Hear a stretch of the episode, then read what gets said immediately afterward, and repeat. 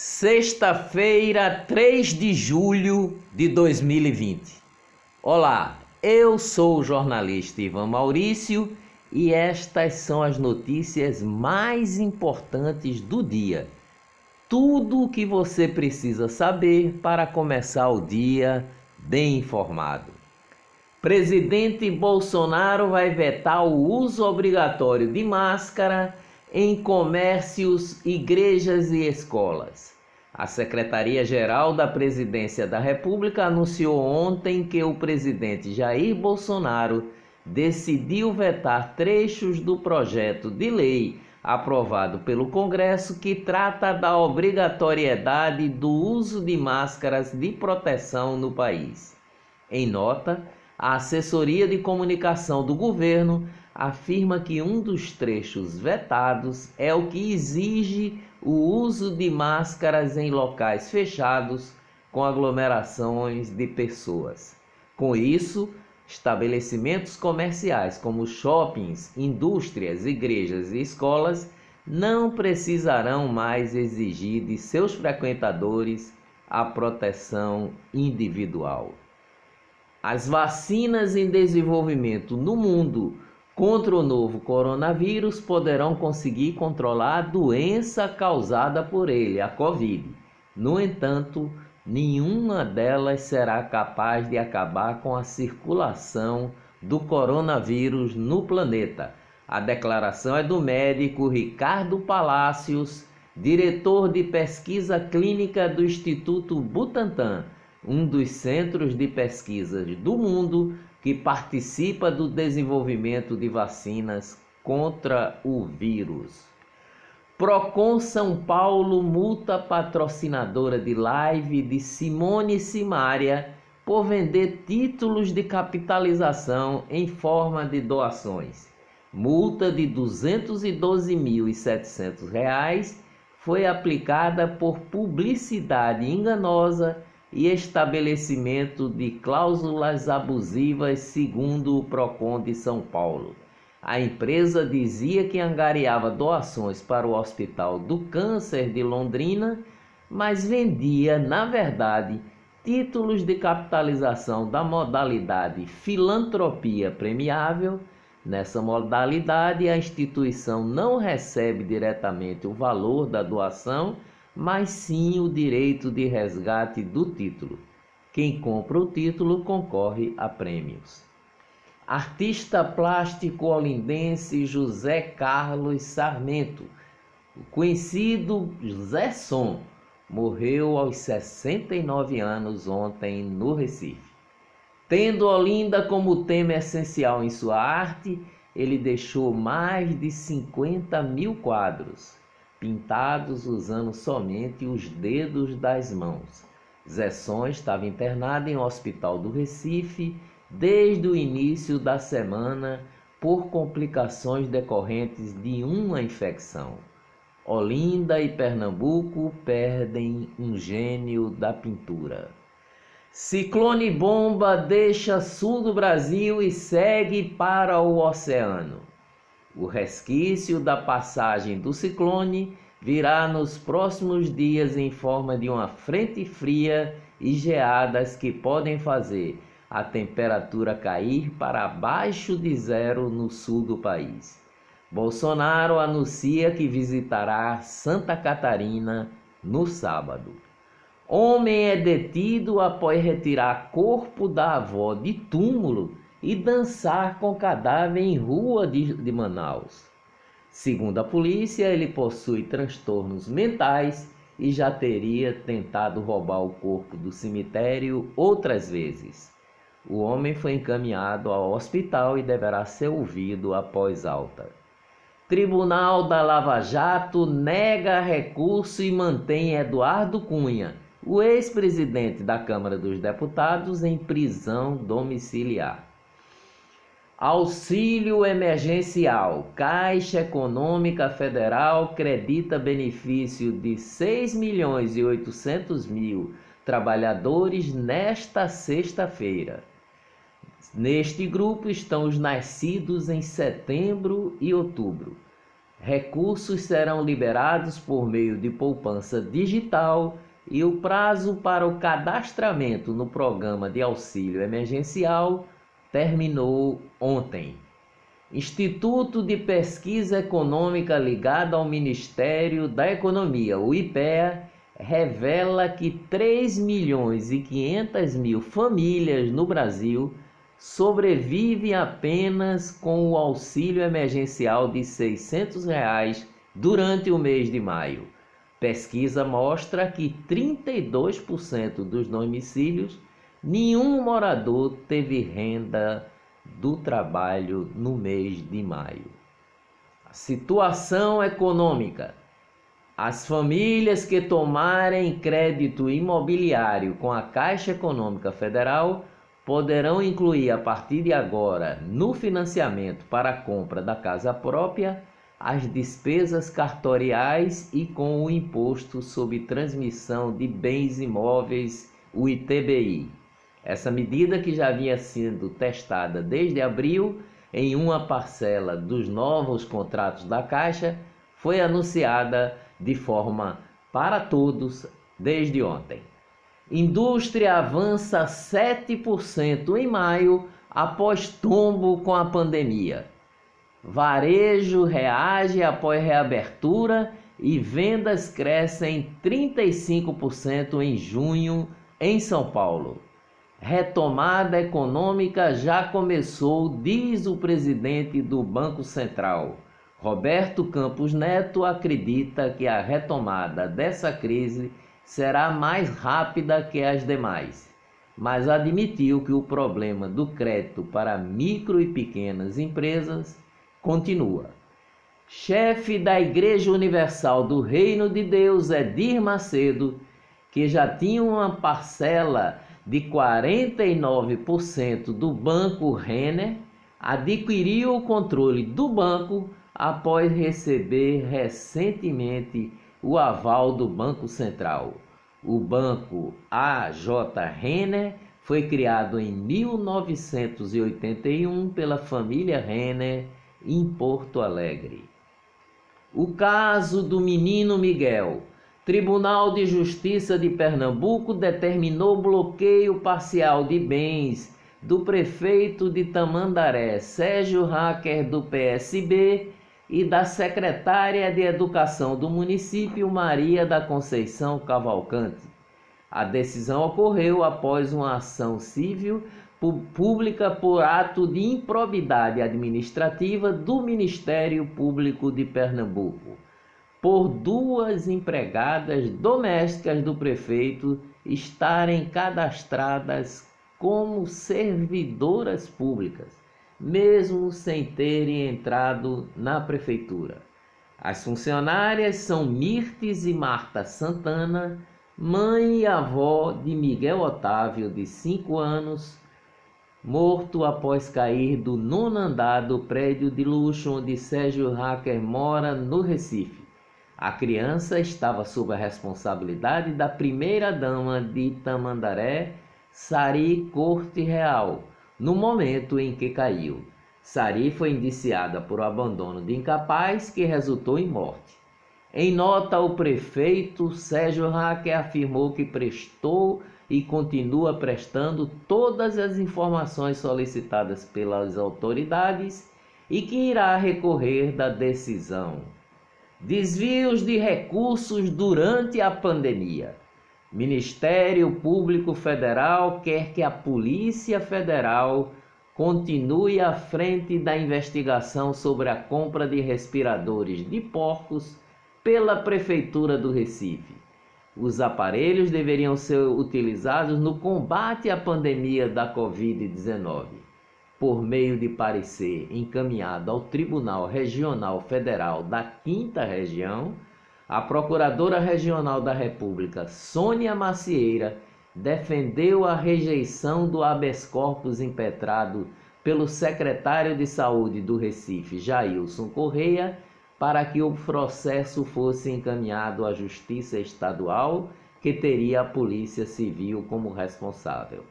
Ministério Público contestou a informação ressaltando que os respiradores foram adquiridos com recursos do Ministério da Saúde, destinado ao fomento e ações de combate à doença do coronavírus.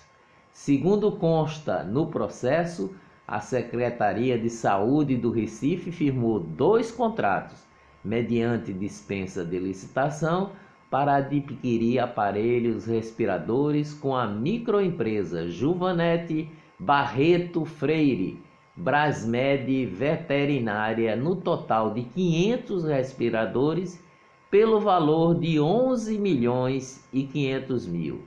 De acordo com a Receita Federal, o faturamento anual de Juvanete não poderia superar 81 mil.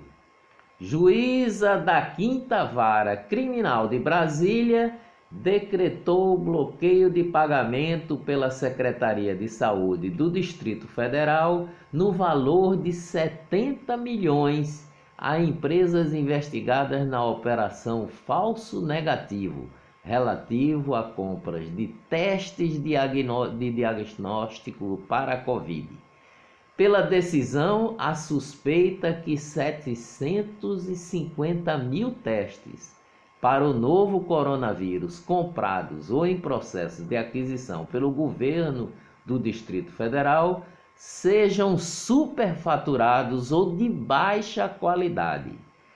Polícia Federal deflagra a operação reagente contra a aquisição superfaturada de testes para Covid no Piauí Policiais federais deram cumprimento a 17 mandados de busca e apreensão nos municípios de Picos, Bom Jesus e Uruçuí. Ministério Público Federal em Minas vai investigar se houve superfaturamento de valores em uma compra de 2 milhões de máscaras realizada pela gestão de Alexandre Calil do PSD na prefeitura de Belo Horizonte no começo de maio. Covid em Pernambuco. Foram confirmados ontem 1.414 casos da Covid em Pernambuco, além de 74 óbitos. Com isso, o Estado totaliza 61.119 casos confirmados e 4.968 mortes, desde o dia 19 de abril. Das 74 mortes que ocorreram entre 19 de abril e 28 de junho, outras 27 foram registradas nos últimos três dias. Então, de fato, só ocorreram 27 mortes nos últimos três dias em Pernambuco. 41.925 pessoas já foram curadas.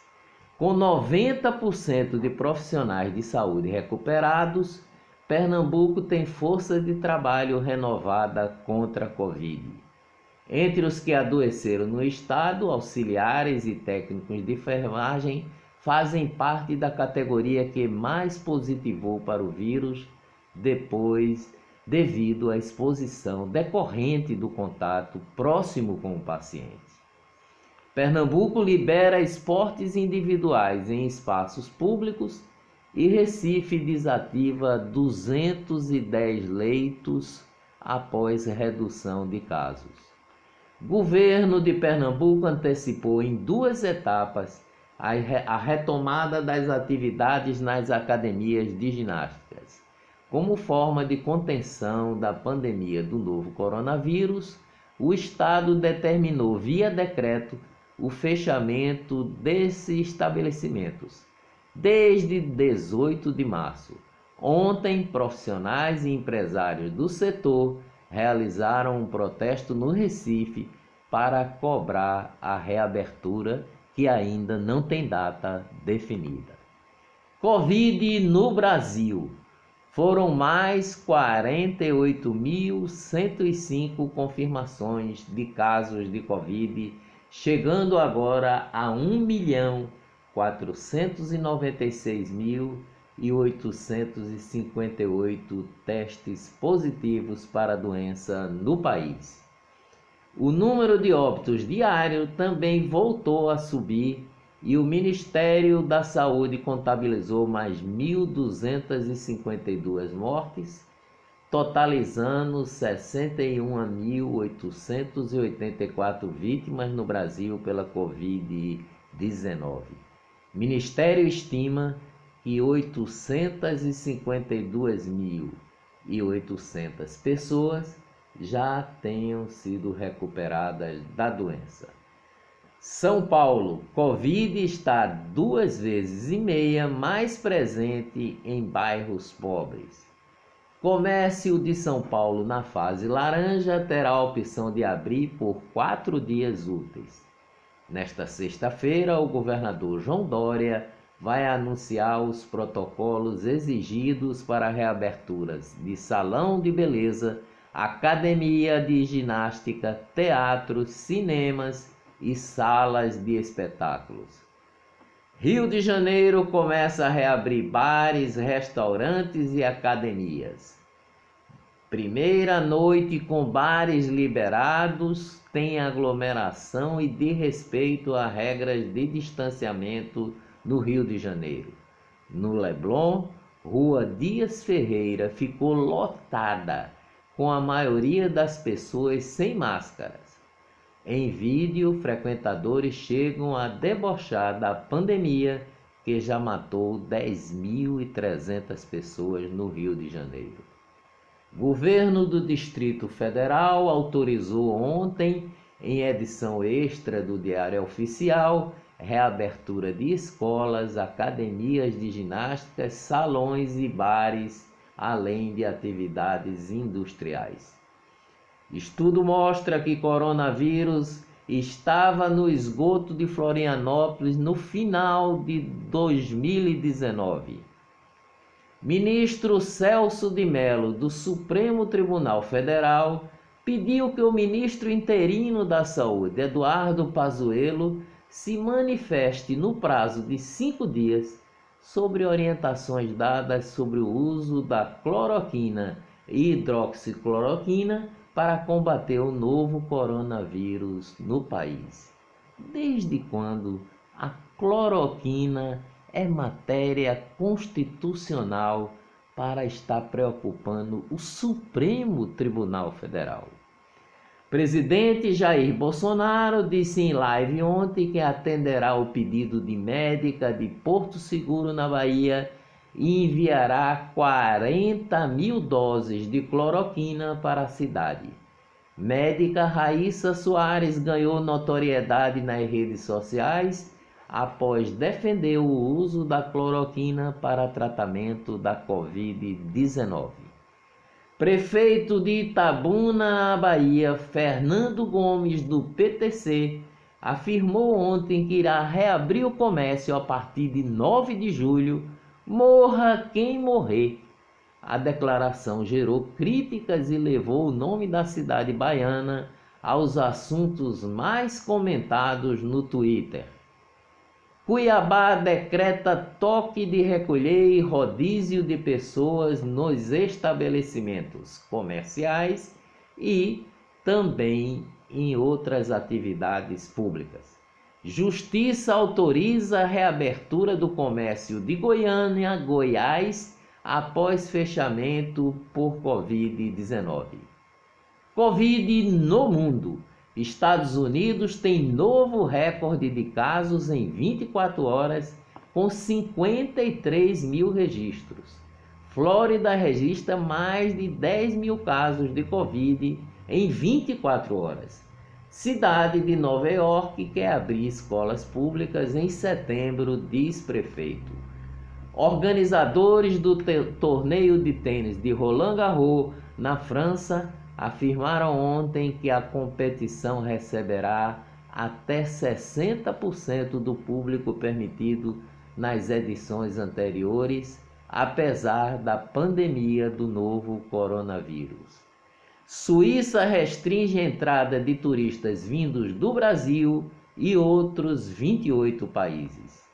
mais de 2 milhões e 700 mil empresas devem ser fechadas na América Latina. Segundo a CEPAL, a Comissão Econômica para a América Latina e o Caribe, 8 milhões e 500 mil postos de empregos formais devem ser extintos na região nos próximos seis meses. Agora, as boas notícias sobre o combate ao coronavírus.